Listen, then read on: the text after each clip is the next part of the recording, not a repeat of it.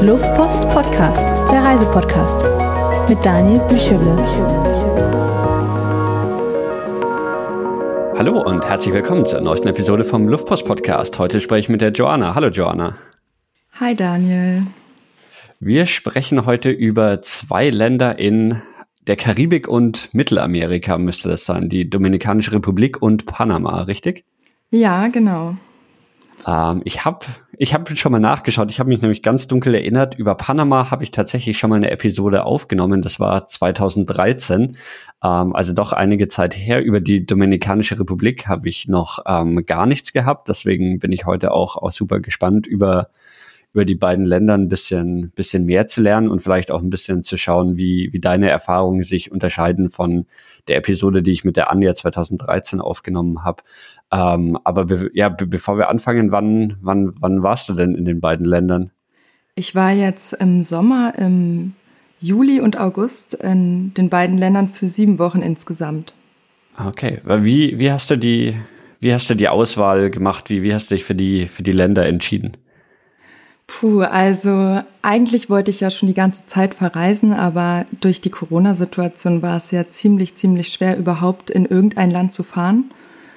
Und ich bin so ein Mensch, ich fahre halt lieber gerne außerhalb von Europa weg, weil Europa, also die Kultur in Europa ist, erinnert mich immer sehr an Deutschland und ich mag es dann immer eine komplett neue Kultur zu erleben. Hm. Und das war halt leider so, dass fast alle Grenzen geschlossen hatten. Und dann habe ich so geschaut, so, hm, wo könnte ich denn hinfahren? Wo hätten, in welche Länder darf man noch fahren? Und genau, dann bin ich halt zu der Dom Domrep gekommen. Und ähm, dann dachte ich aber so, okay, sieben Wochen Domrep. Ich wollte mir einen wirklich langen Urlaub nehmen. Ähm, das war mir dann ein bisschen zu viel. Und dann habe ich noch überlegt, hm, wo könnte man dann noch in der Nähe hinfahren? Und dann habe ich mich entschieden, auch noch nach Panama zu fahren. Ja, die, äh, so, so die mittelamerikanischen und karibischen Länder, das habe ich von ein paar Leuten gehört, die während ähm, jetzt während der Pandemie ähm, relativ offen für Touristen waren und deswegen, ja, ich kenne auch ein paar Freunde, die dann nach, nach Costa Rica, glaube ich, ähm, gegangen sind, die auch, auch Touristen reingelassen haben. Die Dominikanische Republik ist ja wahrscheinlich von, von den beiden Ländern so das touristisch erschlossenere Ziel, oder? Ja, auf jeden Fall. Also die Dominikanische Republik ist auch sehr bekannt für All-Inclusive-Urlaube. Und deswegen war es für mich auch nochmal komplett anders da zu sein, weil ich eher als Backpackerin dahin gefahren bin. Und da habe ich dann auch ziemlich interessante Sachen erlebt, die, denke ich, so ein normaler All-Inclusive-Urlauber jetzt nicht erlebt. Aber die Domrep ist halt auch sehr ausgebaut für ähm, genau All-Inclusive. Also es gibt sehr, sehr viele Hotels, viel ähm, Tourismus, aber halt nur an den bestimmten Gebieten und außerhalb der Tourismusgebiete ist es alles eher noch ein bisschen auf einem Entwicklungsstand. Und dann ähm, Panama ist wahrscheinlich touristisch ähm, fast gar nicht erschlossen oder zumindest ist es mir so als Touristenziel relativ wenig untergekommen bisher. Genau, also Panama ist ja auch ein sehr, sehr kleines Land und ich denke auch, ich habe von sehr wenigen Leuten gehört, dass sie in Panama waren ich glaube, es steht immer gar nicht so auf dem Schirm von Leuten so, komm, lass uns mal nach Panama fahren. Da denkt man dann meistens, glaube ich, eher an Costa Rica oder Argentinien oder so. Und ähm, ich bin aber total begeistert von Panama. Also es ist auch, wie gesagt, ein sehr, sehr kleines Land. Es gibt nur 4,2 Millionen Einwohner in ganz Panama und dementsprechend wahrscheinlich auch nicht so viele Touristen. Und wir waren auch außerhalb der Touristengegenden und man hat einfach eine wunderschöne Landschaft gesehen, wenig Menschen und eine unglaublich tolle Tierwelt. Dann würde ich sagen, steigen wir mal so ein bisschen auf äh, am Anfang deiner deiner Reise an und fangen mit der mit der Dominikanischen Republik an. Oder gab es noch irgendwie ähm, Reisevorbereitungstechnisch irgendwas, da, das du machen musstest? Wie viel von deiner Reise hattest du hattest du im Vorfeld schon geplant und musstest du irgendwie wegen wegen Corona irgendwelche speziellen Auflagen erfüllen?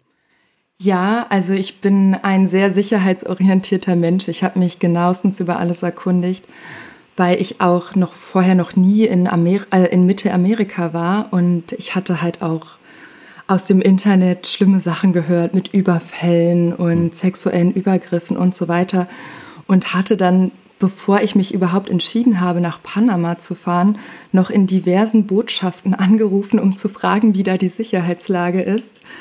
Und ähm, im Endeffekt hat sich das dann ziemlich gut angehört. Die meinten, ja, ist kein Problem. Corona-technisch technisch war es ungefähr die gleiche Inzidenz wie damals zu unserer Zeit und man musste halt ein Einreiseformular ausfüllen und man hat dann so einen QR-Code bekommen und ähm, zum damaligen Zeitpunkt hat noch ein Test ausgereicht. Also ich hatte einen PCR-Test, aber ich glaube, es hätte sogar ein Antigen-Test auch gereicht.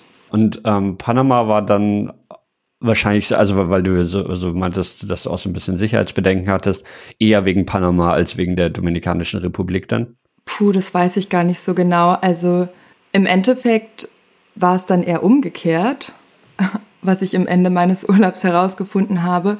Aber ja, vielleicht war es eher Panama, weil die Dominikanische Republik ist ja sehr bekannt, kennt man ja so. Ja, ich mache Urlaub in der Domrep. Ja, stimmt. Gut, dann lass uns mal auf, auf deine Reise gehen. Ähm, ich nehme an, in die Dominikanische Republik kann man von, von Deutschland aus dann auch relativ einfach, einfach fliegen, dadurch, dass es so ein, so ein beliebtes ähm, Reiseziel ist, oder?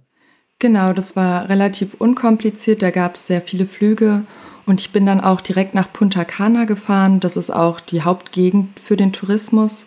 Und ähm, der Flug, der war auch, ich weiß es nicht mehr ganz genau, ich glaube 700 Euro gekostet. Was waren so deine, deine allerersten Eindrücke, als du, als du auf der Insel angekommen bist? Du warst zum, während, während in Deutschland Sommer war dort, ne? Wie, wie war es so vom, vom Klima, als du, als du angekommen bist? Aber auch so einfach, so, ich, ich finde es immer ganz interessant, so das erste Mal, wenn man, wenn man dann wirklich aus dem Flughafen raustritt und, und irgendwie das erste Mal die Stadt sieht oder, oder ähm, den Ort, in dem man dann ist. Ähm, wie waren deine ersten Eindrücke? Ja, also ich muss sagen, immer nach so einem langen Flug ist man ja erstmal so ein bisschen benebelt. Aber ich war total irgendwie, ich habe mich richtig gefreut. Ich bin aus dem Flugzeug ausgestiegen, war dann auf dem Flughafen und der Flughafen, der war schon irgendwie so karibisch angehaucht vom Stil her. Also es war ein sehr, sehr kleiner Flughafen und es waren noch sehr, sehr viele Touristen da. Und dann habe ich Geld gewechselt und bin dann halt raus. Und das Erste, was ich gemerkt habe, so, oh mein Gott, ich bin endlich wieder in einem warmen Land. Also es war zwar Sommer in Deutschland, aber irgendwie ist es natürlich nochmal ein anderes Klima. Also es ist viel tropischer, die Luftfeuchtigkeit ist höher und man fühlt sich irgendwie so umarmt von der Sonne. Und ähm, dann wurde ich gleich abgefangen von Taxifahrern, das Übliche, was man ja so kennt aus dem Urlaub als Tourist. Ähm, und die meinten, Taxi, Taxi, ähm, wo musst du hin, wo musst du hin? Und ich habe aber nirgendwo eine Bushaltestelle oder sonst was gesehen und dachte so, ja gut, dann fahre ich jetzt mit Taxi. Und dann hatten die schon so eine Preisliste und dann habe ich mich auch schon so gewundert, weil das waren sehr, sehr, sehr hohe Preise. Also bis zu meinem Hotel waren es 35 Dollar und mein Hotel war aber nicht weit weg. Also das waren maximal 20 Minuten mit dem Auto und das ähnelt ja dann fast schon den Deutschlandpreisen. Und ähm, dann wollte ich noch so ein bisschen diskutieren, aber ich habe mich dann auch schon total bequatschen lassen. Die meinten, ja, ja, nee, wir müssen diese Gebühr an den Flughafen zahlen und so weiter und so fort.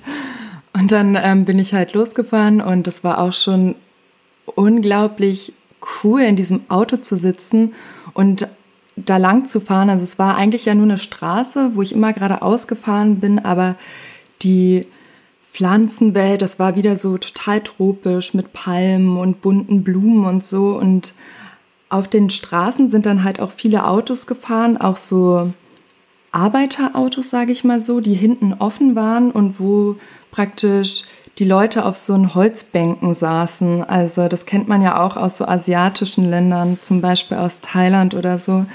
Und ähm, das fand ich aber total cool. Das hatte irgendwie so einen besonderen Flair. Und als ich dann angekommen bin, habe ich dann lustigerweise bei meinem Hotel gleich gesehen, da stand dann ähm, Flughafentransport vom Hotel zum Flughafen. Da stand dann auf einmal nur noch 20 Dollar. Aber ähm, ja, da hat sich dann eh noch einiges ergeben, weil ich dann auf dem Rückweg nach meiner langen Zeit in der Domrep bin ich dann auch mit Uber zum Flughafen gefahren.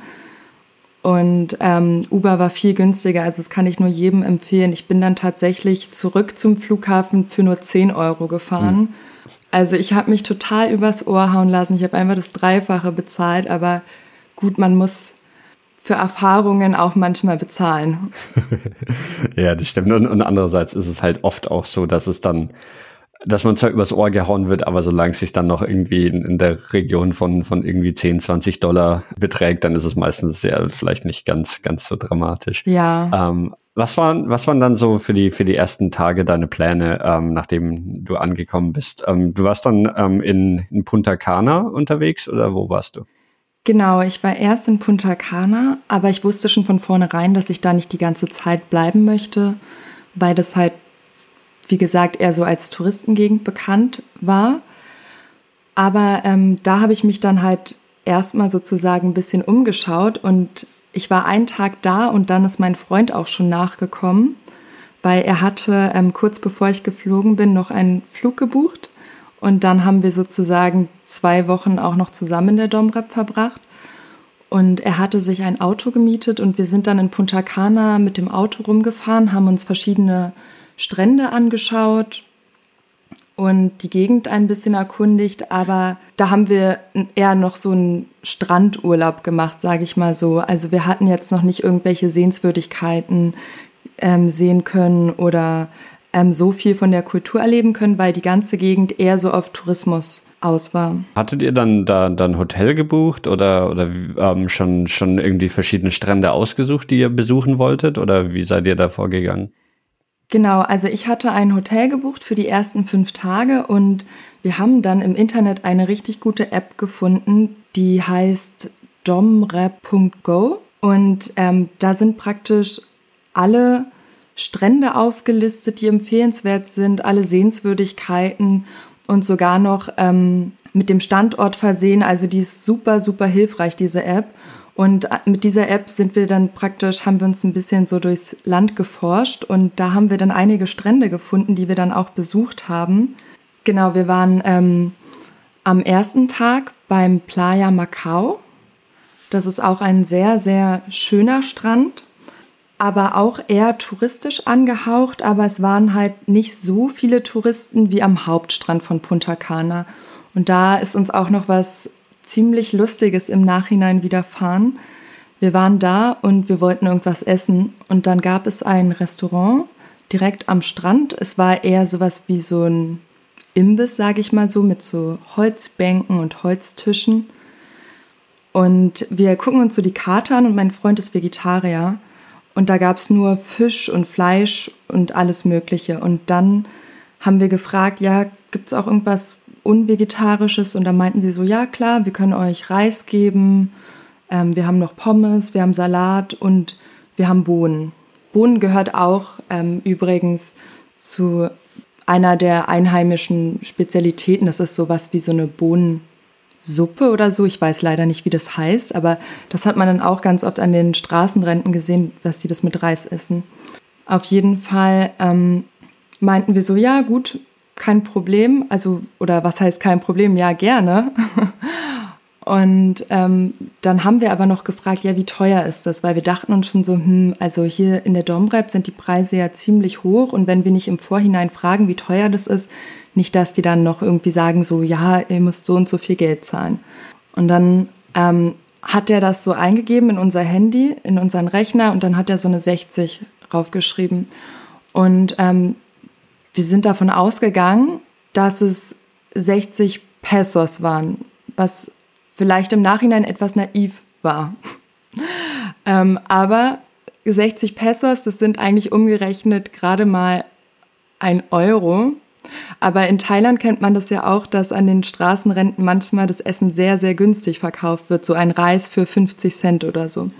Und da das halt einfach nur Reis und Salat war, dachten wir halt so, ja gut, cool, dann essen wir jetzt so günstig.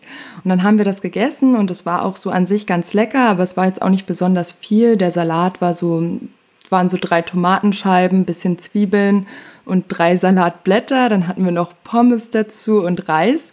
Und das war es dann auch. Und ähm, dann wollten wir bezahlen und dann meinte er 60 Dollar. Und wir dachten so, hä, nee, das kann doch jetzt nicht sein, 60 Dollar? Und wir waren total perplex, weil wir, da, äh, weil wir damit gar nicht gerechnet hätten. Und dann haben wir halt noch ein bisschen versucht zu diskutieren und das runterzuhandeln und so. Im Endeffekt sind wir dann da mit 45 Dollar rausgekommen. Aber das war natürlich auch viel zu viel, also für das Essen. Und ich muss sagen, ähm, als wir dann noch weiter gereist sind in der Domrep, da gab es auch auf jeden Fall viel günstigeres Essen, was viel mehr war und auch viel leckerer. Also das war einfach nur ähm, ein Touristengebiet, wo die dann halt praktisch, ja, dachten, okay, dann zahlen sie mal dafür. Ähm, jetzt wollte ich noch wissen, weil du meintest, ihr, ihr wart dann mit einem, mit einem Mietwagen unterwegs. Äh, wie, ist das, wie ist es denn so auf den Straßen ähm, dort vor Ort? Ist es so super chaotischer Verkehr? Ist es gefährlicher Verkehr oder kann man da irgendwie entspannt hin äh, rumfahren? Ja, also es ist super chaotisch.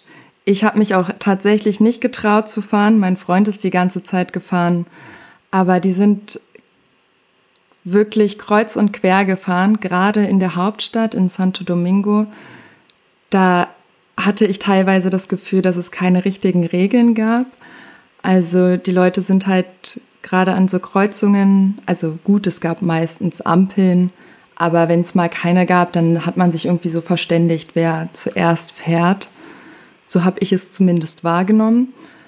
Und ähm, genau, man wurde auch oft geschnitten von Leuten oder musste halt aufpassen. Aber es gab natürlich auch viele Straßen, die dann praktisch leer waren, wo man sowieso immer nur geradeaus fahren musste. Da war das halt kein Problem. Wie ging, äh, wie ging eure Reise dann, dann weiter? Also du meintest ja am Anfang war der so einfach so ein bisschen, um euch auch ähm, auf das Land einzustellen, an so ein paar, paar Stränden unterwegs. Was habt ihr, was habt ihr noch alles so, so gesehen?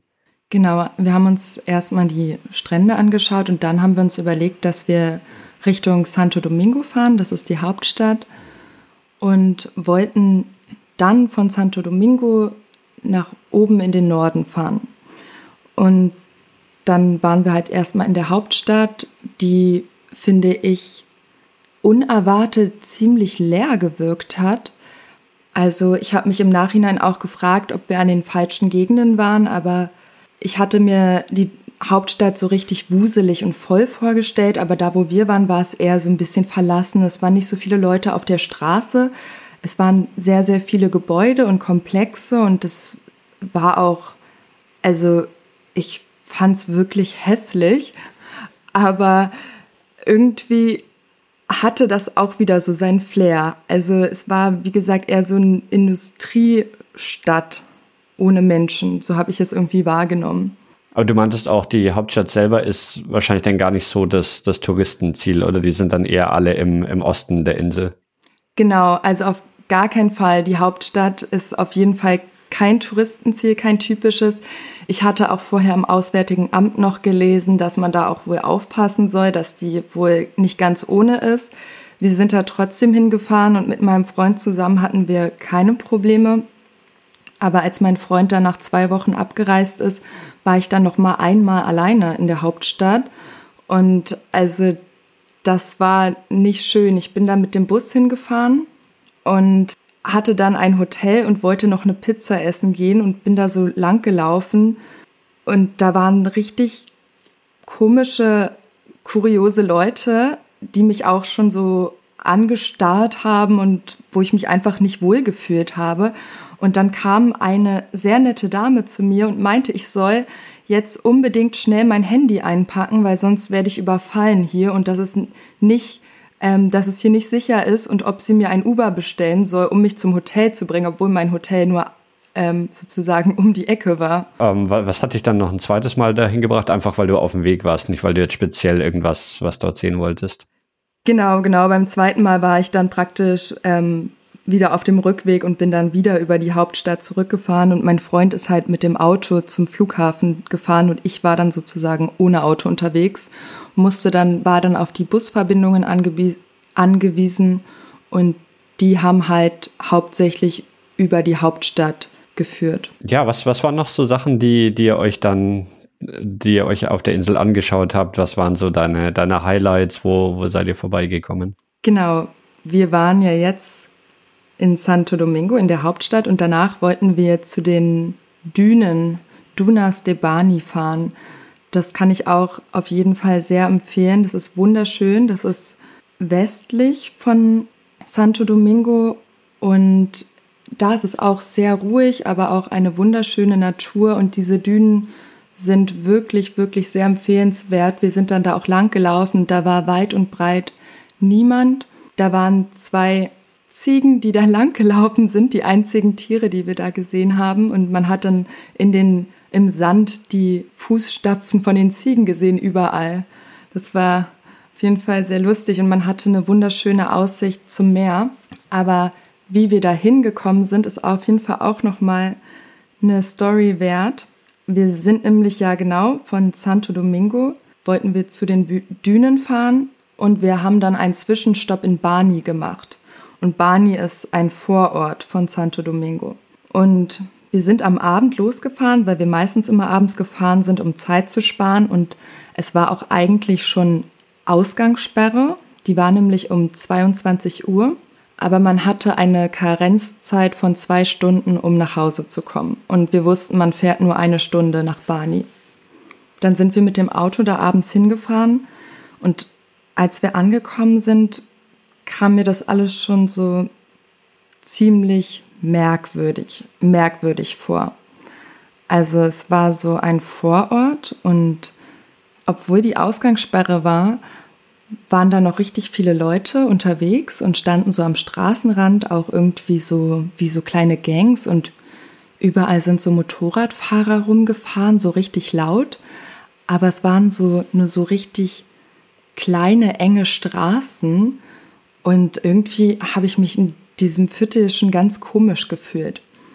Und dann, wir hatten ein Hotel über Airbnb gesucht und dann haben ähm, gebucht wir hatten ein Hotel über Airbnb gebucht und dann haben wir das Hotel gesucht und wir konnten es irgendwie nicht finden. Wir hatten leider nur den Standort, aber als wir dann bei diesem Standort waren, dann war da kein Hotel, sondern es war so ein riesiges Tor, das aber mit so Gittern verriegelt war und oben am Balkon war noch so eine Werbeauf so ein Werbeplakat von Escort Girls.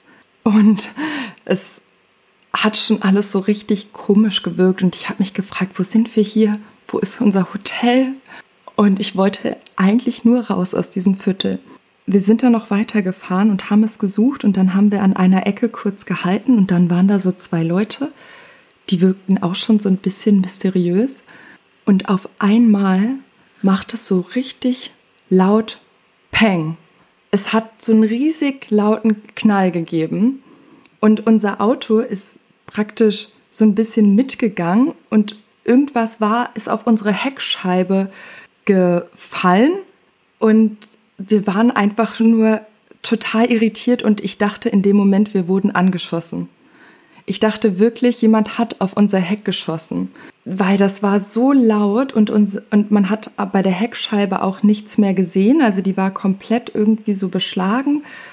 Und ich meinte nur noch so zu meinem Freund, fahr, fahr, fahr. Und er ist aber nicht losgefahren, aber er hat mich auch schon so richtig verwirrt angeschaut. Und auf einmal hat er so richtig doll angefangen zu lachen. Und ich dachte so, hä, wieso lachst du? Wir wurden gerade angeschossen, weil da standen ja auch diese zwei Menschen, die uns so angeschaut haben und ich dachte, das wäre halt so irgendein Drogenviertel, wo wir praktisch als Eindringlinge irgendwie ähm, betrachtet worden sind. Und er hat auf einmal so doll gelacht und meinte, ja, dreh dich mal um. Riechst du das auch? Und ich drehe mich so um und ich sehe, wie in dem ganzen Auto Maracuja-Saft ist.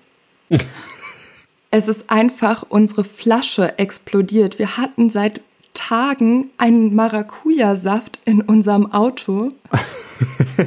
Und der ist durch diese Hitze so doll gegoren, dass er halt explodiert ist. Habt ihr dann euer Airbnb noch gefunden? Ja, wir sind, wir sind dann weiter und haben das gesucht. Wir haben dann noch mal einen kleinen Zwischenstopp bei einem anderen Hotel gemacht mit so einer roten Neon-Aufschrift, wo Hotel drauf stand. Da war mein Freund nämlich auch noch mal ganz kurz drin und hat gefragt, ähm, ist hier noch ein Zimmer frei. Und da war dann ein, hatte er mir im Nachhinein erzählt, ein Pablo Escobar sozusagen, der saß da und war oberkörperfrei und hat sich von einer Dame massieren lassen, die auch nur in Unterwäsche dastand und währenddessen hatte er so ein Messer geschlitzt. Okay, also und, also wirklich ganz, ganz klischeehaft wie im Film, ja. Ja, das war wirklich so. Und zum Glück haben sie ihn dann wieder gehen lassen. Und da sind wir natürlich dann nicht in das Hotel gegangen. Und kurz bevor wir aus diesem Viertel draußen waren, haben wir noch ein Hotel gesehen. Dann meinten wir so, komm, wir gehen jetzt dahin. Dann sind wir dahin gegangen und als wir in diesem Zimmer standen, meinte mein Freund zu mir, komm mal ganz kurz her, guck mal dahin. Und dann gucke ich da so hin und ich sehe einfach, dass es genau das Hotel ist, was wir die ganze Zeit gesucht haben. Weil das, also es war ja sozusagen abfotografiert bei Airbnb. Mhm. Und genau dieser Fotoausschnitt, den hatte man von dieser einen Ecke gesehen. Also haben wir nach unseren Erlebnissen dann doch endlich noch unser Hotel gefunden. Okay, aber zuerst gar nicht, gar nicht realisiert, dass es sogar das war, was, was ihr eigentlich, eigentlich gesucht hattet.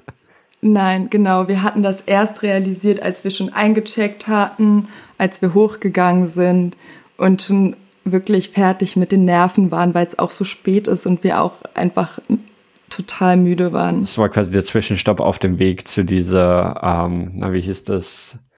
Dunas de Bani, genau, das war der Zwischenstopp. Und das hat sich im Endeffekt auch total gelohnt, weil das kann ich, wie gesagt, nur jedem empfehlen. Das war wirklich richtig schön da.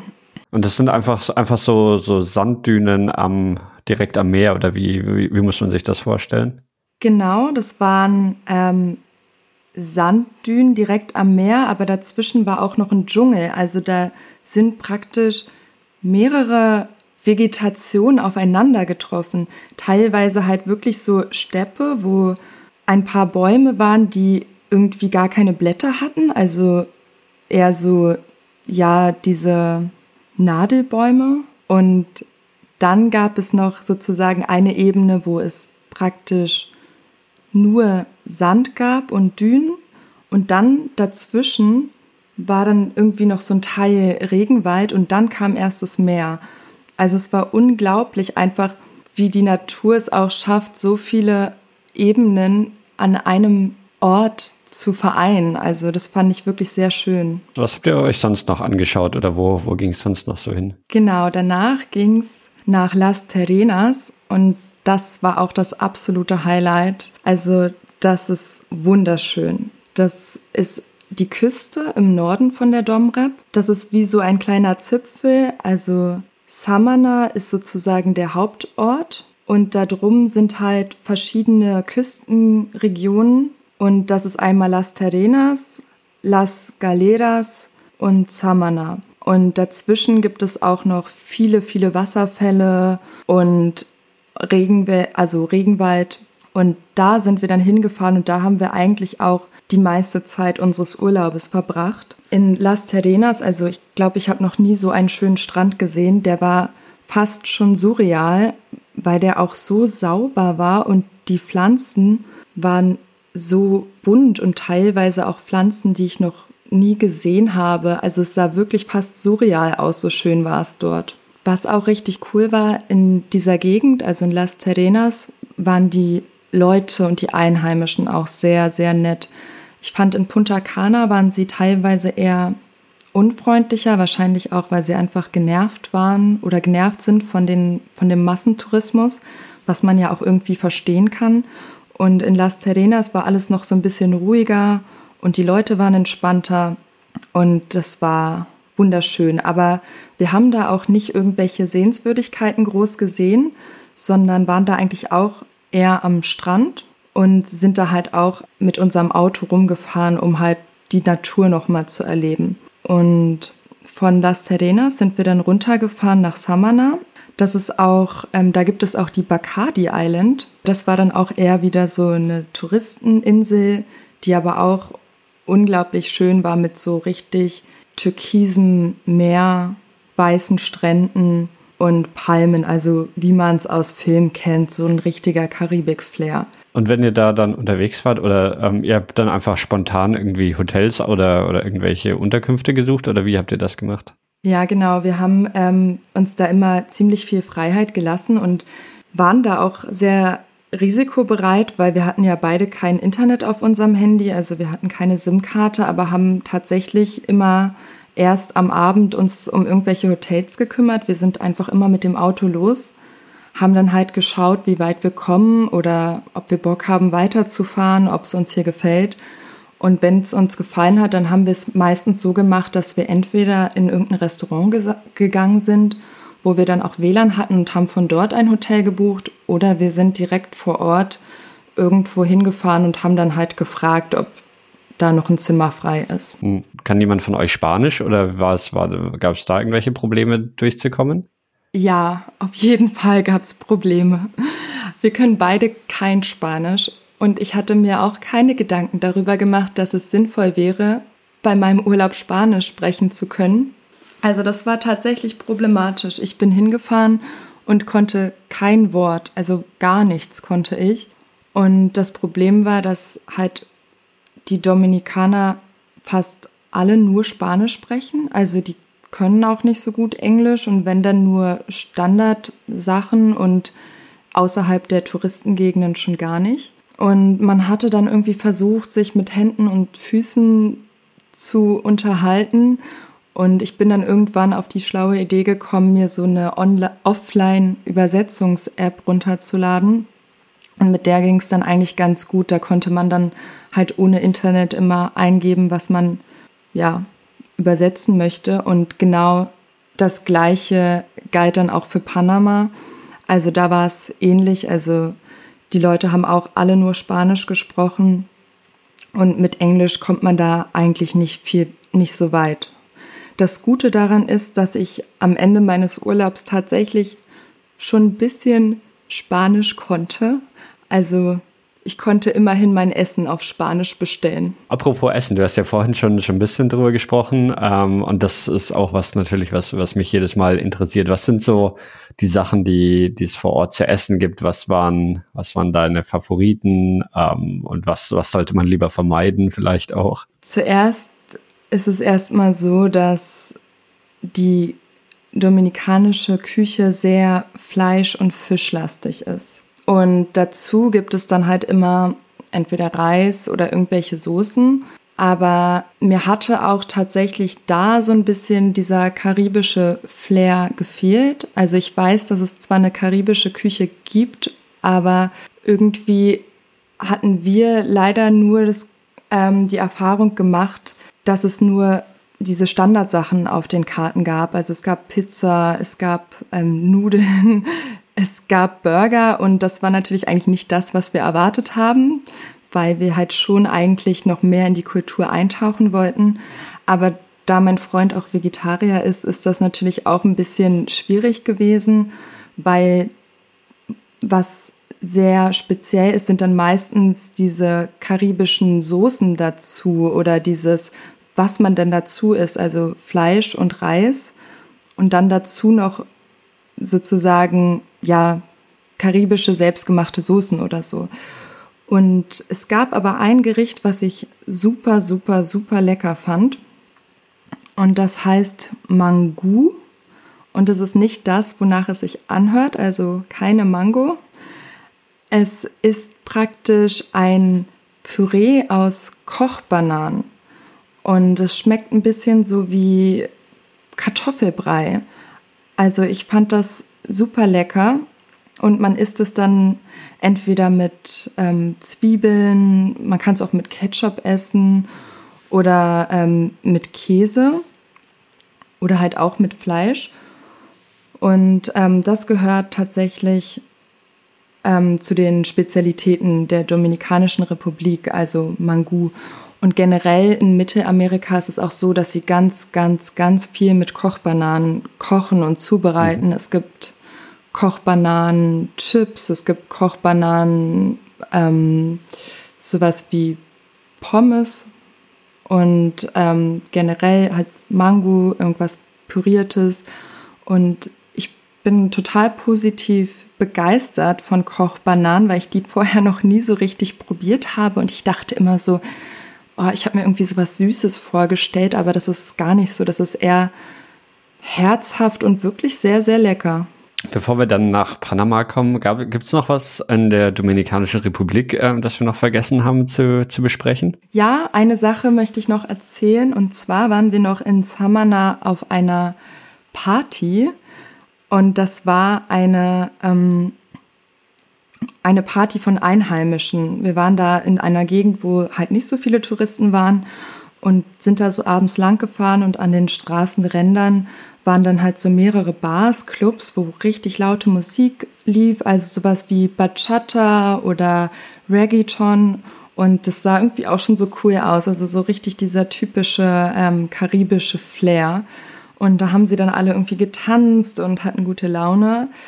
Um, aber wir haben uns tatsächlich da erst nicht so reingetraut, weil da halt gar keine Touristen waren und uns am Anfang so ein bisschen gerade auch von vom Auswärtigen Amt so ein bisschen eingeredet wurde, so ja, man muss aufpassen und wegen Überfällen und so weiter. Im Endeffekt haben wir uns dann da doch reingetraut und das hat sich total gelohnt. Also es war einfach richtig cool.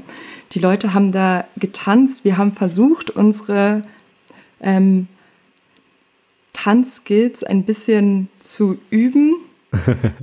und ähm, da die, äh, da die Bar schon so voll war, waren wir dann praktisch eher schon am Straßenrand und haben dann von dort aus halt getanzt. Die Leute hatten uns am Anfang auch so ein bisschen angeguckt, so nach dem Motto, hä, hier, was machen die Touristen hier? Aber danach, also war, haben die das voll gefeiert, dass wir da auch waren. Und eine Sache, genau die wollte ich noch sagen. Ähm, es war ja zu einer Zeit, wo in der Domrep auch noch die Ausgangssperre war, also ab 22 Uhr. Und zudem ähm, war es so, dass eigentlich ein Alkoholverbot ab 18 Uhr da war. Und wir waren natürlich schon nach 18 Uhr da und das war auch gar kein Problem. Also die haben uns trotzdem Alkohol verkauft und getanzt haben sie auch alle. Und zwischendurch ist dann so die Polizei da vorbeigefahren am Straßenrand, hat kurz gehalten und guckt so raus. Und dann dachte ich mir auch schon so, oh, müssen wir jetzt irgendwie die Musik leise machen? Müssen wir jetzt gehen? Und dann kam irgendjemand von dieser Bar, ist zum Auto von den Polizisten gegangen. Und dann ist er wieder gegangen und die Polizei ist weggefahren. Also, da kann man sich dann eventuell sein Teil denken, aber man möchte natürlich nichts unterstellen. Auf jeden Fall konnten wir noch fröhlich weiter feiern. Seid ihr sonst irgendwie mit, mit Polizei oder irgendwelchen anderen Sachen in, in irgendwelche Probleme mal gekommen, in irgendwelche Kontrollen oder ja, irgendwie, wie du jetzt auch, auch beschrieben hast, irgendwelche Situationen, wo man dann, ähm, weiß ich nicht, ein, ein Bestechungsgeld zahlen musste oder irgend sowas oder war das alles relativ unproblematisch? Ja, es gab tatsächlich noch eine sehr ähm, mysteriöse Situation. Das war in Las Terrenas. Da sind wir abends losgefahren und es war schon dunkel und da haben dann auf einmal zwei Motorradfahrer uns geschnitten und sind direkt vor unser Auto gefahren, sodass wir gar nicht weiterfahren konnten. Und dann haben wir gesehen, dass es Polizisten waren, also sie hatten zumindest Polizeiuniformen an. Und ich meinte schon zu meinem Freund so, ja, nee, mach mal nicht das Fenster, äh, mach mal nicht das Fenster runter. Wir hatten auch schon die Türen verriegelt und dann hat er das Fenster halt so ein bisschen runter gemacht, weil wenn es halt wirklich die Polizei ist, dann kann man ja nicht einfach weiterfahren. Dann muss man ja praktisch mit denen in Interaktion treten. Und ähm, dann wirkten die irgendwie schon so komisch und dann haben die uns gefragt, ja, wo, wo, wo geht ihr hin? Was macht ihr hier und so? Und dann haben wir halt gesagt, dass wir weiterfahren. Und ähm, die wollten uns aber irgendwie nicht gehen lassen. Dann haben sie uns irgendwann gefragt, ob, die, ähm, ob wir denen Geld geben können. Und dann meinten wir so, nee, wir, wir haben kein Geld. Und dann haben die noch dreimal gefragt und meinten, ja, für was zu essen. Sie wollen irgendwie essen gehen, ob wir ihnen Geld geben können. Und ich, ich, also es war total seltsam, weil wir wussten jetzt nicht, hä, wer ist das? Sind das Polizisten? Aber wieso sollten wir die bestechen? Wir haben ja gar nichts gemacht und wir wollen einfach nur weiterfahren. Wieso sollten wir denen jetzt Geld geben und so?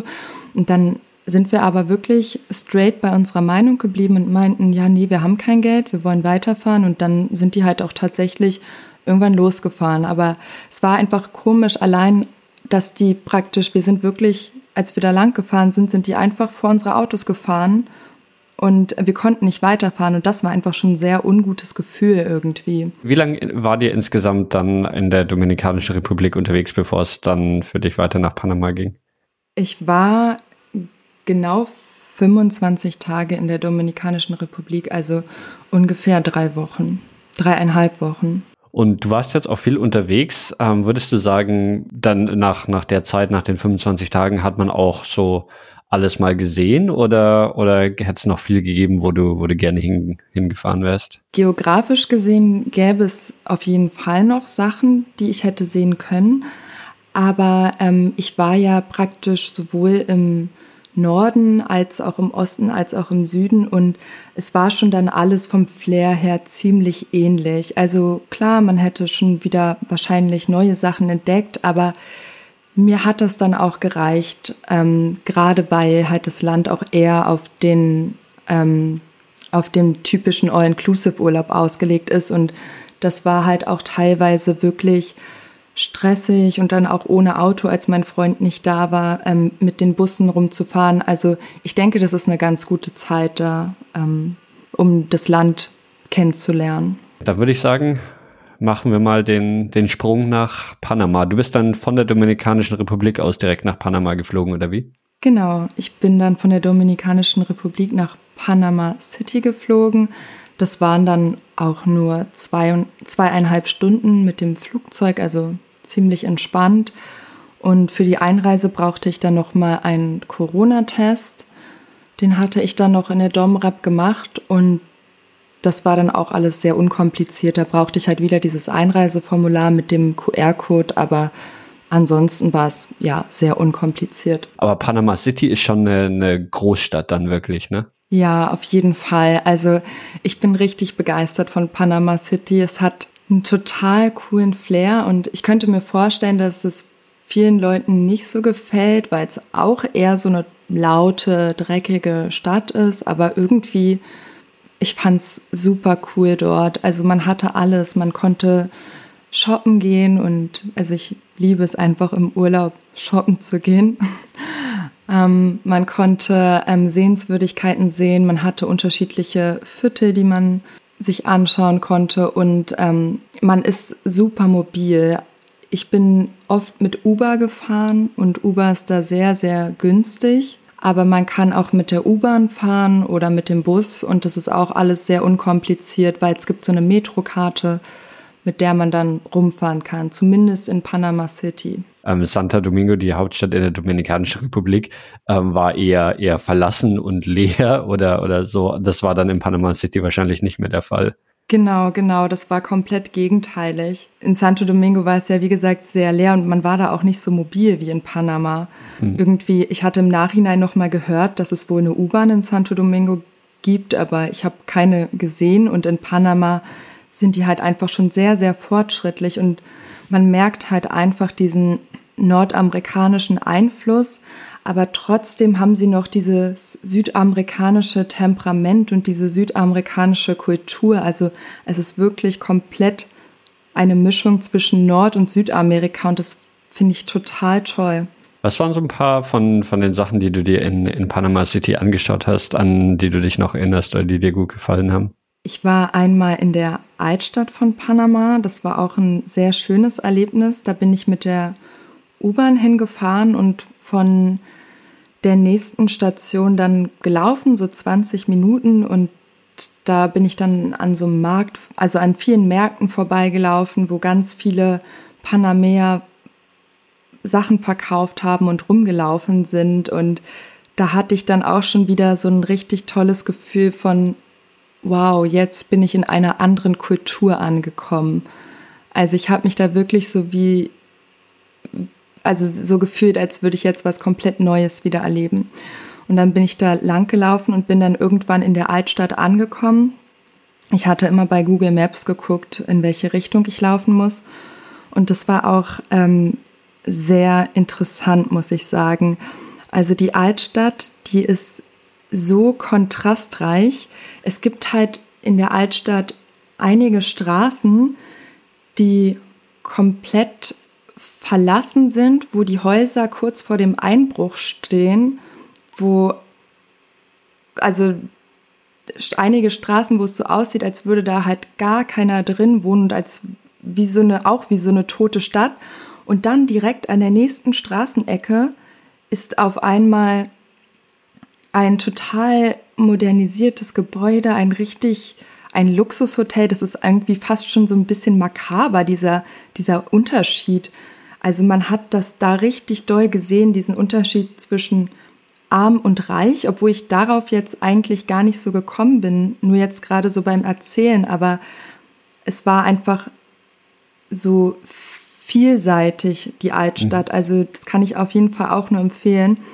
Aber da muss man auch wohl aufpassen. Da gibt es viel Polizei, die jetzt so eine Touristenpolizei auch gerade, ähm, aber die die Touristen sozusagen beschützen sollen. Ich hatte mir damals gar keine Gedanken gemacht. Ich bin einfach irgendwo lang gelaufen. Aber irgendwann meinten die dann auch so, ja, ich soll jetzt lieber nicht da lang laufen, weil da könnte es gefährlich sein, hm. obwohl ich da schon gewesen bin. Aber ja. Gab es noch andere Sachen, die du in, in der Stadt selber angeschaut hast, die, die erwähnenswert waren? Ja, ich war noch im Norden von Panama City, das heißt Casco La Via. Hm, ich weiß jetzt gerade leider nicht mehr die Übersetzung, aber das ist praktisch auch ein UNESCO-Weltkulturerbe und da ist so ein, ein riesiges Viertel, was man besuchen kann, sowie sozusagen ein Museum und da sind die ganzen Ruinen von damals noch, die praktisch noch mal teilweise restauriert wurden, aber teilweise auch komplett so gelassen worden sind, weil Panama in der Vergangenheit ja von Piraten angegriffen worden ist. Und durch diesen Angriff sind halt viele Gebäude zerstört worden. Und das sieht man da praktisch in diesem Viertel. Und das ist auch sehr, sehr schön. Also es ist ein sehr schöner Tages, ähm, Tagesausflug und da kann man rumlaufen und ähm, ja, das kann ich auch auf jeden Fall nur empfehlen. Ähm, das kann, kann, man auch einfach irgendwie mit dem öffentlich oder mit dem Bus erreichen und oder wie, wie kommt man da hin? Ja, also ich bin mit Uber hingefahren, aber man könnte auch mit Bus fahren. Aber ähm, da kann ich noch mal zu sagen, also die Busverbindungen sind ein bisschen kompliziert. Also an den Bushaltestellen gibt es nicht wie bei uns irgendwie ähm, so ein Plan, in wel also in welche Richtung der Bus fährt und an welchen Stationen der Bus hält, sondern da steht halt immer nur ähm, praktisch, eigentlich, nee, da stand sogar gar nichts. Also auf, auf den Bus, Bussen selbst steht halt eine Nummer und dann halt, wo sozusagen die Endstation ist. Und ähm, man weiß halt nicht, an wel welchen Stellen der Bus hält, aber ich bin dann immer so vorgegangen, dass ich bei Google Maps geschaut habe, mit welchen Bussen ich fahren kann und bin dann mit auf gut Glück in diese Busse gestiegen. Aber da war es auch so, dass, dass wenn man, wenn man kein Spanisch konnte, es eher schwierig war, ähm, irgendwie Leute, Leute nach Hilfe zu fragen oder, oder ja, ging das?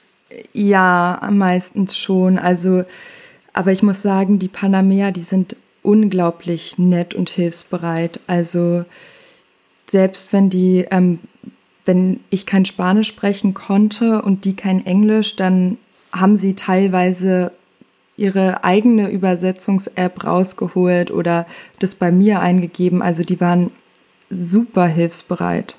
Eine Sache, die ähm, für die Panama ja so, ein bisschen berühmt ist, ist der Panama-Kanal. Da habe ich mich gerade gefragt, hat man den, hast du den irgendwie gesehen oder bekommt man von dem irgendwas mit? Weil das ist ja irgendwie, äh, so, soweit ich weiß, ist das ja auch eines der, der größten ähm, Einkünfte des Landes, quasi Einnahmen irgendwie durch die Schiffe, die durch den, durch den Panama-Kanal fahren? Oder ist das was, wenn man dann dort vor Ort ist, eigentlich, eigentlich gar nicht mitkriegt, wenn man jetzt nicht gerade irgendwie äh, direkt am Kanal ist?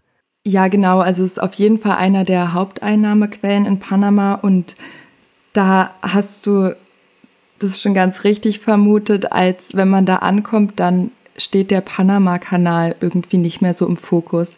Er stand bei mir nur im Fokus, weil ich wusste, ähm, der Panama-Kanal, wenn man nach Panama fährt, muss man diesen Panama-Kanal gesehen haben.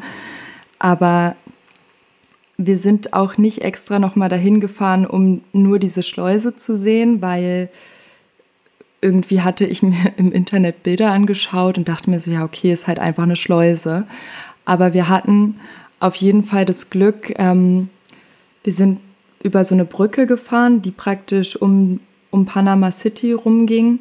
Und da ist man dann direkt auch über den Panama-Kanal rübergefahren und auch teilweise, als wir im Land unterwegs waren, haben wir dann den Panama-Kanal schon gesehen. Also gesehen haben wir ihn auf jeden Fall, der ist schon sehr präsent, aber wir haben jetzt nicht nochmal einen Ausflug gemacht, um diese Schleuse uns anzugucken, weil man die halt auch, also die, den Kanal halt auch vom Auto aus sehen konnte.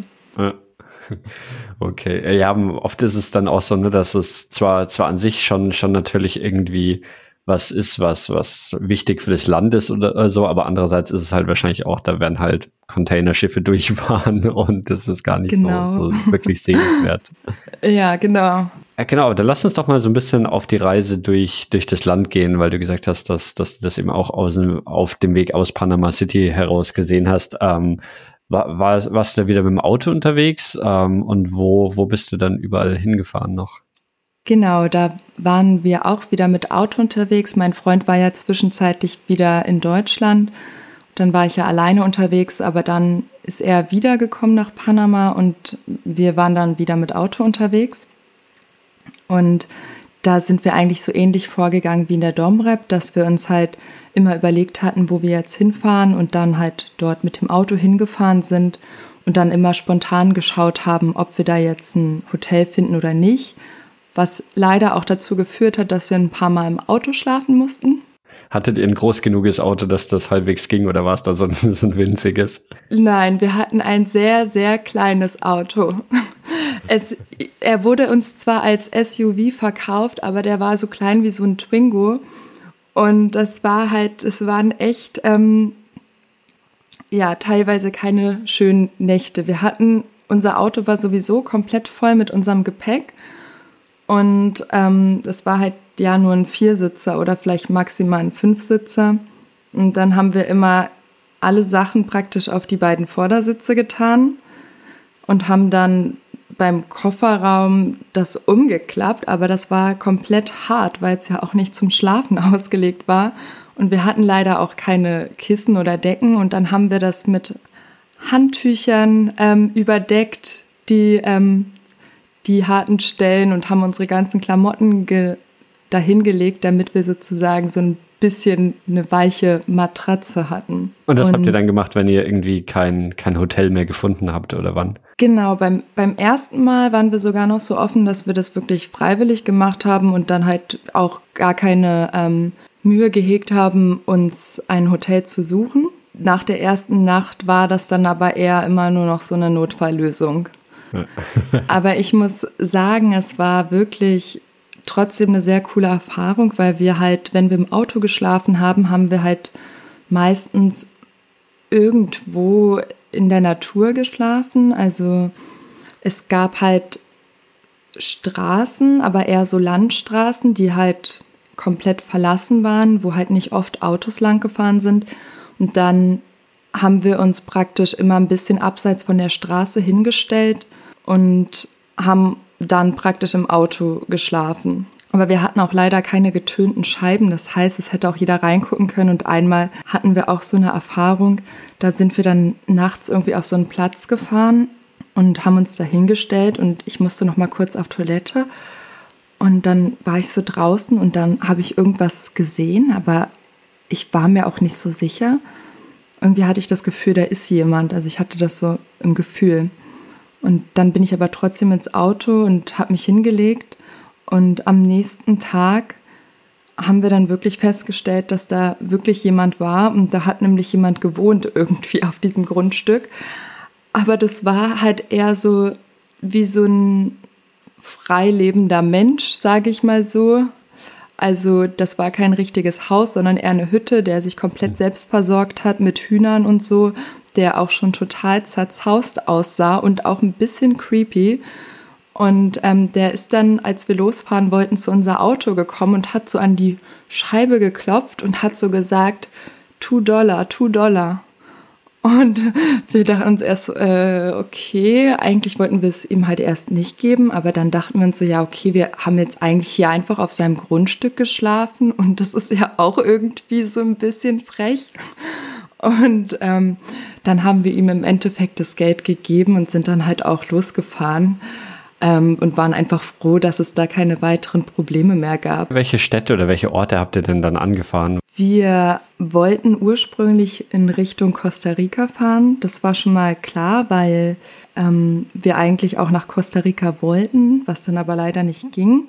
Und sind dann dementsprechend in Richtung Westen gefahren. Und da haben wir dann einfach immer geschaut, welche Route wir nehmen können und hatten auch im Internet nochmal geguckt, was andere Leute so empfehlen. Und unser, unser erster Stopp war in El Valle de Anton. Aber ich glaube, das wird El Valle ausgesprochen. Aber ich bin ja kein Spanisch-Pro. Auf jeden Fall war das eine sehr schöne Gegend. Es war ein Dorf, was auch hauptsächlich von Regenwald umgeben war. Also Panama hat ja einen riesigen Regenwald, also zieht sich ja über das komplette Land. Und auch da war es so. Und da sind wir rumgefahren und waren dann auch praktisch dann wieder in den Bergen und hatten auch eine richtig schöne Aussicht. Und wenn man da oben auf diesen Bergen war, dann war das alles so riesig, dass man sich gar nicht vorstellen konnte, dass Panama so klein ist, weil auf der Karte ist es ja richtig klein, aber man hatte auch nicht das Meer gesehen, also es war wirklich beeindruckend. Musste man auf diese Berge hochwandern oder war das einfach quasi gegen die Straße über den Berg? Ja, wir sind ähm, mit dem Auto über den Berg gefahren, also gewandert sind wir jetzt nur einmal. Und das ging mit der Straße, aber da gab es auf jeden Fall noch das ein oder andere Erlebnis mit unserem Auto, wo wir tatsächlich Probleme mit den Straßen hatten. Inwiefern? Einfach weil, weil die Straßen nicht so gut beschaffen waren oder wie?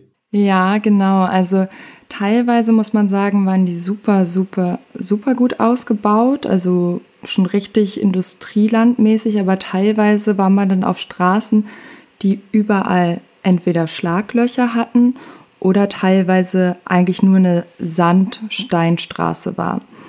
Und das Problem war, dass wir keinen Vierradantrieb hatten, wir hatten nur einen Zweiradantrieb und wir hatten keinen richtigen SUV. Der wurde uns zwar so verkauft, aber das war halt vielleicht, wie gesagt, ein höher gelegter Twingo.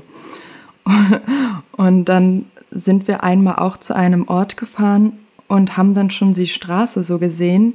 Die ging halt richtig steil nach oben mit richtig vielen Schlaglöchern und dann noch aus Sand und Steinen, also nicht mal ge, äh, gepflastert oder geteert. Und ähm, da meinte mein Freund schon so, nee, da kommen wir mit unserem Auto nicht hoch. Und ähm, wir haben es dann trotzdem versucht und sind dann tatsächlich mitten in der Steigung stecken geblieben.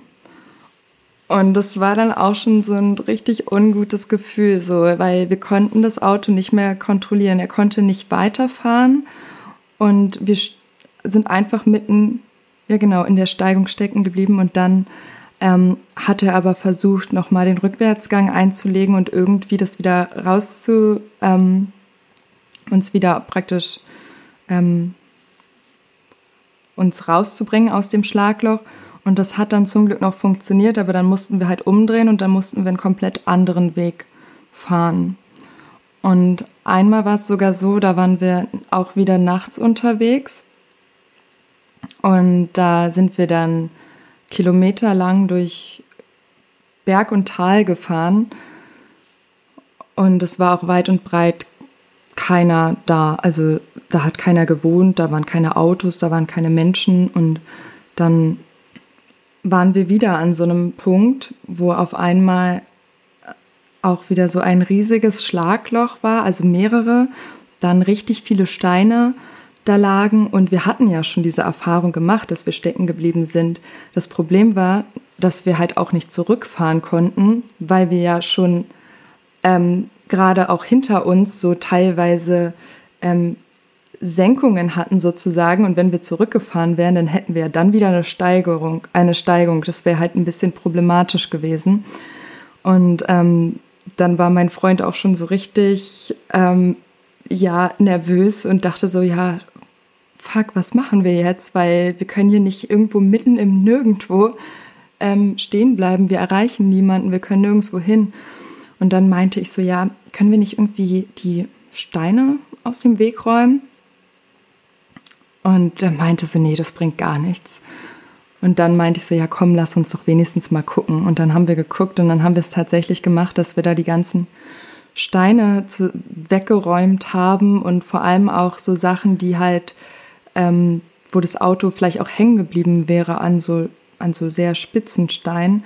Das haben wir dann alles weggeräumt und ähm, dann meinte ich nur noch so, als wir wieder im Auto saßen, viel Glück, ich glaube an dich. Und dann ähm, haben wir es dann tatsächlich auch geschafft. Und ganz zum Schluss von unserer Reise waren wir auch noch auf den San Blas-Inseln. Und ähm, da wurde uns im Vorhinein schon gesagt, dass wir ein Vierradantrieb-Auto brauchen. Und das war auch auf jeden Fall der Fall. Und ähm, da haben wir uns dann extra für die letzten Tage noch äh, ein anderes Auto gemietet, ähm, weil wir halt davor schon diese Erfahrungen gemacht hatten mit unserem kleinen Twingo. da zahlt sich dann wirklich aus. Also weil oft, oft wird ja versucht, einen Vierradantrieb irgendwie zu verkaufen, einfach nur um, um ein teures Auto zu vermieten oder so, aber da scheint es dann wirklich, wirklich den Unterschied zu machen. Ja, genau, genau. Also das kann ich auch nur jeden, jedem empfehlen. Und ich würde halt nur nicht das Auto direkt am Flughafen mieten, weil da ist es halt immer teurer. Aber wenn man ein bisschen verhandelt, dann ging das auch mit dem Preis. Also das ist in Panama auf jeden Fall empfehlenswert. Was waren denn noch so, so Sachen, die ihr angeschaut habt? Wir sind dann, genau, wir waren ja in diesem Dschungel und da haben wir dann so eine Zipline-Tour gemacht. Das ist wie so eine Seilbahn, wo man selbst dran hängt, also ohne Gondel. Und die haben wir halt direkt durch den Regenwald gemacht. Das war auch sehr schön und empfehlenswert. Da ist man dann praktisch mit so einem Guide erstmal durch den Dschungel gewandert, so für 20 Minuten bis an die Spitze. Und dann haben wir so einen Helm aufbekommen und Handschuhe und konnten uns dann praktisch an der Seilbahn ähm, über den Dschungel lang seilen. Und da gab es dann halt, ähm, ich glaube, fünf Bahnen waren es insgesamt. Und ähm, das war auch preislich okay. Also in der Domrep war sowas teurer, also das kann man auf jeden Fall machen und ähm, war halt auch ein sehr schönes Erlebnis. Und zum Schluss war es dann halt auch so, dass wir dann noch am Wasserfall waren. Und genau, dann sind wir weitergefahren. Dann waren wir noch in Santa Catalina. Das ist im Süden von Panama. Das ist so eine, ein sehr, sehr bekannter Surferort da haben wir tatsächlich auch ähm, einen Surfkurs gemacht. Wir sind beide Amateur-Surfer. Also ich habe es einmal gemacht, mein Freund noch nie. Aber wir hatten dann halt so einen Kurs. Der hat uns dann nochmal so die Basics erklärt und dann hatten wir nochmal so zwei Stunden Zeit. Genau, dann waren wir da surfen und das war auch wirklich richtig cool. Und das Coole an dem Ort war, dass es halt sowohl für Anfänger als auch für Profis Orte gab. Also die Profis, die sind dann halt meistens weiter ins Meer gegangen, weil die Wellen dort höher waren. Vorne, direkt an der Küste, war es halt ein bisschen flacher. Also die Wellen, man muss natürlich auch gucken, dass ähm, der Sand nicht zu flach ist, aber da waren halt auch gar keine Korallenriffe oder so, was natürlich auch gerade für Anfänger sehr gut geeignet ist. Gab es sonst noch Sehenswürdigkeiten oder so? Jetzt sind wir schon relativ, oder wie, wie, wie lange wart ihr zu dem Zeitpunkt unterwegs? Hm, ich glaube, zu dem Zeitpunkt waren wir, ja, anderthalb Wochen müssen es auf jeden Fall gewesen sein. Aber es war quasi die, die gesamte Reise war so von, von Panama City dann, dann Richtung, Richtung Westen, Richtung Costa Rica, ähm, weil, weil das ja eigentlich auch ähm, die Idee hatte, die, die ihr hattet, äh, war nach Costa Rica zu fahren, obwohl das dann, dann nicht geklappt hat. Aber grundsätzlich ging es so in, in diese Richtung. Ja, außer ähm, ganz zum Schluss nachdem wir in Bocas del Toro waren, dazu kann ich ja gleich auch noch mal was erzählen, aber ganz zum Schluss sind wir dann in einem Schwung wieder nach Panama City gefahren und haben uns dann noch auf der ähm, in Richtung Ostseite kurz bewegt, weil wir noch ähm, die San Blas-Inseln sehen wollten. Dann lass uns doch vielleicht mal zu Bocas del, del Toro kommen. Genau, das ist auch eine Inselgruppe. Da sind wir mit der Fähre hingefahren, mit der Autofähre. Das war auch relativ unkompliziert.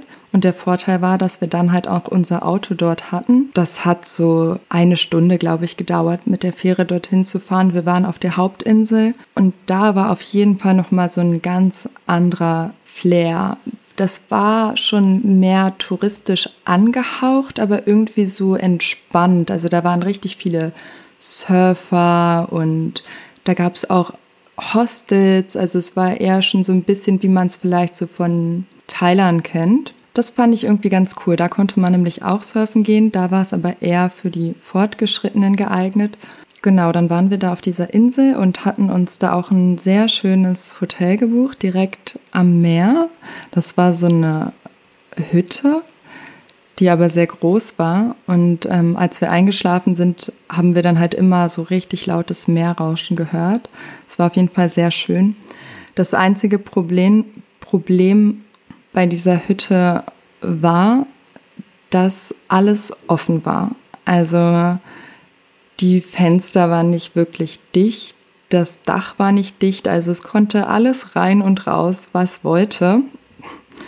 Und ich muss ja sagen, also ich habe eigentlich gar kein Problem mit Insekten. Das Einzige, was ich halt absolut nicht ab kann, sind Kakerlaken. Da hatte ich dann ein bisschen Sorge, dass da irgendwie eine reinkrabbelt. Ähm, ich hatte Glück, es war dann nur eine sehr kleine, die dann da drin war. Und da habe ich mich sogar selbst getraut, die mit dem Glas einzufangen. Aber wir sind eines Abends nach Hause gekommen und hatten dann einen Skorpion in unserem Zimmer. Oh wow, habt ihr den direkt entdeckt oder, oder seid ihr dann irgendwie erst aus Versehen drauf gestoßen, als, als ihr irgendwie. Aus Versehen draufgetreten. Ja. nee, ähm, genau, wir waren in unserer Küche und mein Freund hatte den nicht gesehen, aber ich hatte irgendwie auf den Boden geschaut und meinte so, stopp, beweg dich nicht, bleib genau so stehen weil er halt praktisch fast neben dem Skorpion schon stand und das war sogar ein so ein rotbraunes und die sollen ja wohl richtig gefährlich sein, also ich glaube sogar gefährlicher als die schwarzen. Dann hatte er tatsächlich auch sehr viel Respekt vor dem Skorpion. Er war sonst immer so, dass er die Kakerlaken rausgebracht hat oder wenn es meine Spinne war, die Spinne rausgebracht hat, aber da war er auch schon so ein bisschen vorsichtig. Wie wird man den los? Ähm, ja, wir sind ja auf jeden Fall sehr tierlieb. Also wir hätten das auf jeden Fall nicht übers Herz gebracht, da irgendwas ähm, mit Gift oder so zu machen. Aber wir hatten Glück, das hat sich dann erübrigt, weil der Skorpion dann auf einmal in irgendein Loch reingekrabbelt ist, wo wir leider nicht ganz genau wussten, wo es hinführt. Und dann hatten wir ähm, den da gelassen und haben dann was davor gestellt, damit der erstmal nicht mehr rauskommen konnte. Aber als wir dann unser Haus verlassen haben, haben wir das praktisch wieder aufgemacht, das Loch, falls er da irgendwo noch drin ist, dass er halt wieder rauskommen kann. Aber ähm, ich glaube tatsächlich, dass dieses Loch sowieso nach draußen geführt hat, weil das war so eine Holzhütte, die, also ich wüsste nicht, wo es sonst hinführen sollte, außer nach draußen. Habt ihr sonst noch irgendwelche Begegnungen mit der Tierwelt gemacht? Ähm, wir haben noch Delfine gesehen, sogar zweimal. Also wir hatten einmal extra so eine Delfin-Tour gemacht, aber ähm, da sind wir dann irgendwie rauf aus Meer gefahren und der Bootsfahrer hat halt immer geschaut, wo viele Vögel sind, weil wo viele Vögel sind, gibt es auch viele Fische und wo viele kleine Fische sind, sind auch meistens Delfine. Und ähm, genau, dann hatten wir tatsächlich welche gesehen. Ähm, am, bei der ersten Tour haben wir leider immer nur halt die äh, Schwanzflosse gesehen, aber es war trotzdem natürlich schon richtig cool, die in der freilebenden Natur zu sehen. Und bei der zweiten Tour waren wir dann auf einer richtigen Schnorcheltour und da haben wir dann sogar die Delfine richtig, richtig nah gesehen. Also das waren auch freilebende Delfine, die wurden nicht irgendwie ähm, ja ähm, bearbeitet oder ja bestochen oder so, sondern der unser Bootsfahrer, der ist halt irgendwie so eine Welle gefahren, also der hat irgendwie so scharf abgebogen und dadurch gab es ja sozusagen so Wellen im Wasser. Und dann wurde uns gesagt, dass die das wohl total lieben, mit den Wellen zu spielen und, dann sind da zwei Delfine uns immer ähm, hinterher geschwommen und immer wieder auf und ab getaucht und dann konnten wir die richtig von vorne sehen. Also das war ja, voll cool. Und dann haben sie auch noch diese typischen Geräusche gemacht, die Delfine immer machen. Die, die, dieses Lachgeräusch, ne? ja, genau, genau. Und ähm, das war mit den Tieren auf jeden Fall eine Sache. Und dann haben wir noch einen wunderschönen Papagei gesehen. Das war an so einem Zwischenstopp, als wir da auch bei so einer Mini-Insel praktisch waren. Der saß da einfach in den Bäumen und hat vor sich hingepfiffen. Und der war auch richtig prachtvoll. Der war so bunt. Ich habe noch nie sowas in echt gesehen. Also und ähm, dann hat mein Freund so ein bisschen ein paar Geräusche gemacht und dann wurde der auch richtig neugierig und ist sogar ein bisschen näher zu uns gekommen. Der, der war wirklich einfach so in der in der freien freien Wildbahn oder wie? Genau, der, der war einfach da in, ähm, saß auf einem Baum und war auch nicht irgendwie ja. angekettet oder hatte irgendwie nicht, also es gab auch leider ein paar Tiere, die man gesehen hat, das war nicht so schön. Aber der war wirklich ähm, frei, komplett frei. Das war ja sehr beeindruckend. Und ähm, wir haben auch Faultiere gesehen. Das war auch sehr cool. Wir waren nämlich in so einer Strandbar und haben uns so ein richtig leckeres Essen gegönnt und dann lag ich noch so auf dieser Liege und habe gerade noch irgendwie, ich glaube, ich hatte einen Cocktail getrunken und guck so nach oben in den Baum rein und auf einmal sehe ich, wie sich da irgendwas kuscheliges, buschiges bewegt und ähm, das war tatsächlich ein Faultier, was da rumgelaufen ist. Und ich hatte das sogar noch gesehen, wie es kurz gegessen hat, drei Schritte gelaufen ist und dann hang es da halt wieder für, naja, bestimmt eine Stunde. also wirklich, wie man es wie man's klischeehaft erwarten würde von, von einem Faultier. Genau, genau. Ich war am Anfang noch so voll, voll überrascht und dachte so, hä, das bewegt sich ja voll viel. Aber dann habe ich halt festgestellt, ja, okay, das war dann halt besonders wahrscheinlich, dass sich das kurz mal viel bewegt hat. Und das ist auch eh richtig faszinierend mit den Armen. Also die hängen ja, also die schränken ja ihre Hände zusammen und hängen ja dann praktisch einfach so im Baum, also was für Muskeln die haben müssen, wenn ich mir vorstellen würde, ich würde so im Baum hängen und könnte dann noch schlafen. Also haben wir, haben wir soweit ähm, Panama dann auch abgedeckt oder gibt es noch, noch Sachen, über, über die wir ähm, bisher noch nicht gesprochen haben, die noch erwähnenswert sind? Ja, zwei Sachen fallen mir jetzt noch auf Anhieb ein. Was ich noch ganz kurz erwähnen wollte, ist, ähm, es gibt noch so ein Starfish Beach und da gibt's richtig, richtig viele Seesterne. Das ist auch auf jeden Fall sehr sehenswert. Also die kann man teilweise sogar durchs Wasser sehen, ohne dass man wirklich schnorcheln muss. Ähm, aber es kommt halt immer ein bisschen so aufs Wetter drauf an, ob das Wasser jetzt gerade klar ist oder nicht. Und generell auch bei den Schnorcheltouren sieht man richtig, richtig viele Seesterne. Und zwar sehr schöne, die sind so richtig dick und es gibt so rote und gelbe mit ähm, schwarzen Punkten oder mit andersfarbenen Punkten. Und die, diese liegen dann da einfach so auf dem, auf dem Meeresgrund rum oder, oder? Ja, genau, genau. Die liegen dann da einfach so rum und ähm, sind dann auch meistens immer, ähm, wenn einer da ist, sind meistens auch mehrere da, weil die pflanzen sich ja irgendwie so fort, dass sie ja praktisch dann auch nicht so richtig ihren Ort verlassen. Mhm. Und ähm, was auf jeden Fall ein Problem noch ist, ist, ähm, dass viele Touristen die halt anfassen und ja. ähm, das Anfassen an sich ist jetzt gar nicht das Problem, sondern das Problem ist, wenn man die ähm, aus dem Wasser nimmt und die sind länger als fünf Minuten aus dem Wasser, dann sterben die halt. Und ähm, deswegen ähm, waren halt zum Glück auch überall Schilder, dass man die halt nicht anfassen sollte. Aber ja. man sieht ja ganz oft immer wieder bei Instagram, wie irgendwelche ähm, Leute Bilder mit irgendwelchen Seesternen haben und das ist halt ja auf jeden Fall ähm, sehr gefährdend für die. Wo genau ist dieser Starfish Beach? Der ist ähm, bei Bocas del Toro. Okay, also auch da quasi bei, bei, bei dieser Inselgruppe. Genau, und da ähm, ähm, lohnt sich das auch auf jeden Fall, schnorcheln zu gehen. Ein letztes Highlight zum Schluss war, ähm, waren die San Blas-Inseln. Und das ist auch eine Inselgruppe. Also es gibt ungefähr, es waren, glaube ich, bis zu 300 kleine Inseln da. Aber man muss dazu sagen, da ist halt auch teilweise sind die Inseln so klein, dass da vielleicht ein Haus raufpasst und mehr nicht. Und das war wirklich richtig, richtig genial. Also da waren wir schnorcheln und ich hatte noch nie so bunte Korallen gesehen. Ich war ja schon ein paar Mal schnorcheln, aber meistens habe ich dann immer eher schon so entweder so einfarbige Korallenriffe gesehen oder teilweise halt schon abgestorbene.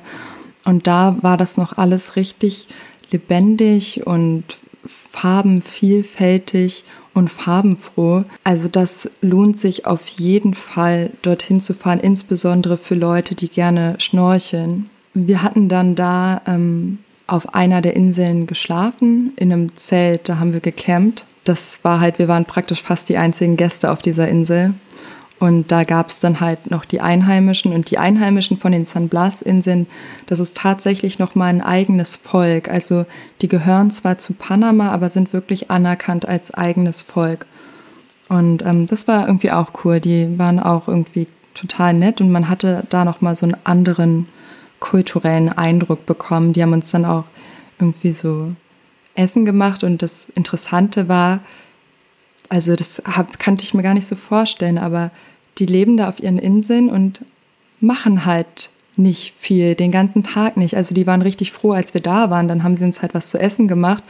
Und ab und zu, weiß ich nicht, ähm, bringt man mal vielleicht ein paar Kokosnüsse irgendwo hin, um ähm, die zu verkaufen oder geht einkaufen mit dem Boot dann natürlich. Also die müssen mit dem Boot fahren, um einkaufen zu gehen. Ähm, aber das war halt einfach nochmal ein komplett anderes, interessantes Leben. Also da wäre ich gerne länger geblieben. Aber wir hatten halt leider auch einfach nicht mehr die Zeit, da noch länger zu bleiben. Zumindest deiner, deiner Erzählung nach klang es für mich jetzt so, als würde Panama sich so, so rein gefühlt ein bisschen sicherer anfühlen als die Dominikanische Republik. Ähm, wie würdest du so die, die beiden Länder im, im Vergleich sehen, jetzt nachdem du beide doch für ein paar Wochen erlebt hattest? Ja, da, da muss ich dir auf jeden Fall recht geben. Das habe ich wirklich so wahrgenommen. Ich habe Panama viel sicherer wahrgenommen als die Domrep. Ich weiß gar nicht genau, womit es was zu tun hatte. Ich glaube, es lag so ein bisschen daran, sind nochmal zwei unterschiedliche Kulturen. Panama ist auch sehr, ja doch, Panama ist sehr abgesichert. Also die Polizisten da achten auch enorm viel darauf, dass Regeln eingehalten werden. Das hat man zum Beispiel auch an den Corona-Regeln gemerkt und Polizisten sind in Panama überall präsent und man fühlt sich aber von denen auch wirklich beschützt. Und in der Domrep habe ich das eher so wahrgenommen, dass Polizisten auch teilweise korrupt sind und ähm, dass da einfach die ähm, Sicherheitsorganisation noch mal ein bisschen anders ist. Und dann gab es halt auch so in der Domrep ab und zu mal so Situationen, wo ich dann halt ja komisch angesprochen wurde oder halt wirklich so mit unangenehmen Blicken beschaut wurde. Und in Panama war das gar nicht so. Da hat man sich wirklich sicher gefühlt und da hatte ich auch kein Problem, abends nochmal irgendwie loszugehen und mir ein Wasser oder so zu holen, weil die Leute entweder dich halt gar nicht so doll beachtet haben oder jetzt auch nicht so als Tourist gesehen haben oder weil es halt Polizei gab. Was, was würdest du sonst sagen, ist noch so, jetzt abgesehen von, von der Sicherheit, was sind sonst noch so, so die großen Unterschiede zwischen, zwischen den beiden Ländern, die, die du erlebt hast? Genau, es war einmal halt die Sicherheit in Bezug auf jetzt so Überfälle, oder Kriminalität. Und dann war es auf jeden Fall noch die, ähm, der Umgang mit den Corona-Auflagen. Also in Panama wurde das alles sehr, sehr, sehr streng und strikt durchgesetzt. Also es war auch so, dass man in der U-Bahn und im Bus zusätzlich zu der Maske noch so ein Face Shield tragen musste. Und ähm, generell musste man auch überall auf den Straßen an der frischen Luft die Maske tragen. Ich hatte sie einmal kurz nicht auf und dann hatte mich ein Polizist darauf hingewiesen, dass ich die Maske aufsetzen sollte, obwohl halt ähm, weit und breit auch gar keiner war. Also es war jetzt nicht irgendwie so eine belebte Straße. Und in der Domrep war es teilweise so, da selbst in den Bussen oder teilweise auch im Supermarkt haben die Leute keine Maske getragen. Also das war halt da nochmal ein großer Unterschied. Dann halt der kulturelle Unterschied. Ähm, die Panameer habe ich jetzt eher so ein bisschen zurückhaltender wahrgenommen und hilfsbereit. Und ähm, die Dominikaner habe ich eher so ein bisschen ähm, so, die hatten so ein südländisches Temperament, so ein bisschen expressiver wahrgenommen.